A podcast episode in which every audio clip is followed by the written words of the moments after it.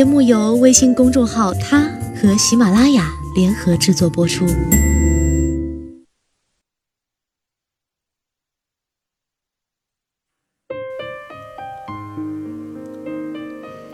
Hello，大家晚上好，欢迎收听今天的他，我是子轩。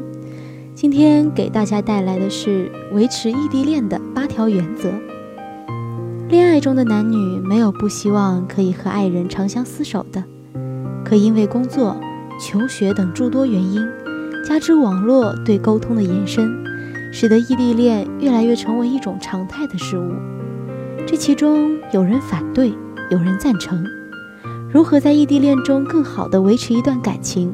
如何让感情不被空间距离的束缚？已经成为一种普遍的困扰。我们从很多异地恋修成正果的案例中，找到一些普罗大众的感情处理方式。希望可以帮助更多深受异地恋之苦的男女，对自己的感情更有信心。第一点，设立基本的原则和底线。在一份异地恋关系研究中发现，百分之七十的异地恋分手者中，双方没有设定原则，处于两地分居、寂寞难耐的年纪中，有些底线性的东西自然要事先有所约定。例如，彼此可以进行哪些形式的异性约会？跟其他异性的交往中要保持的底线是什么？双方需要多久见一次面？等等。自然，不是所有的约定都一定会被遵守，但是有这样一条原则，大多数当事人在行事之前都会有所顾忌。正如道德不是法律，大多数人还是会遵守一样。第二点，保持充分的交流，即便不是异地恋，这也是恋爱的基本要素。非常幸福的是，我们处在一个信息交流非常便捷的时代，各类社交软件功能几乎无所不能，所以更要充分利用好这些工具，在互不影响工作学习的前提下，没事儿就发一条，让彼此时刻记得自己的存在，也告诉对方。自己的思念。当然，交流的范畴还要更大，随时告诉对方你的喜悦、哀伤，你的进步和缺点，点点滴滴的交流，使彼此的了解更加深入，感情也更加融洽。同时，通讯的发达是送给异地恋的天赐之物，切记不可浪费。第三点。让对方感受到信任。任何一段感情，信任都是基本的前提。正因你们是异地，你更要让对方感受到你对他的信任和宽容。只有这样，对方才敢于在你面前坦白他的活动轨迹。甚至他跟旧情人在同一个城市，你都要表示出你的大度。当然，这个大度是有底线的。即便有时候有所委屈，也需要忍受得了，否则，你每次的不信任都只会令对方对你的隐瞒越来越多。要知道，他什么都告诉你，总好过他什么都不说。说白了，就是松弛有度。毕竟你人不在身边，适度撒娇，表达下你的不满，却也不纠缠不清，分寸拿捏。就需要你自己掌握了。第四点，及时表达爱意，无论通过电邮、即时通讯还是电话，爱都要经常说出来。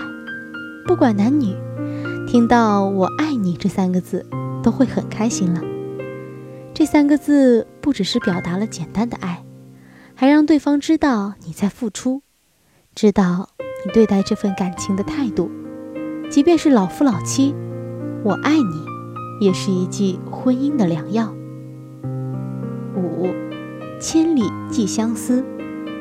古人有“鸿雁寄家书，千里传思念”的传统，两相恩爱的情侣也要让对方经常看到恋爱的温暖，时不时的给异地的爱人准备一些东西寄过去，可以很直接的让对方感受到爱人的温度。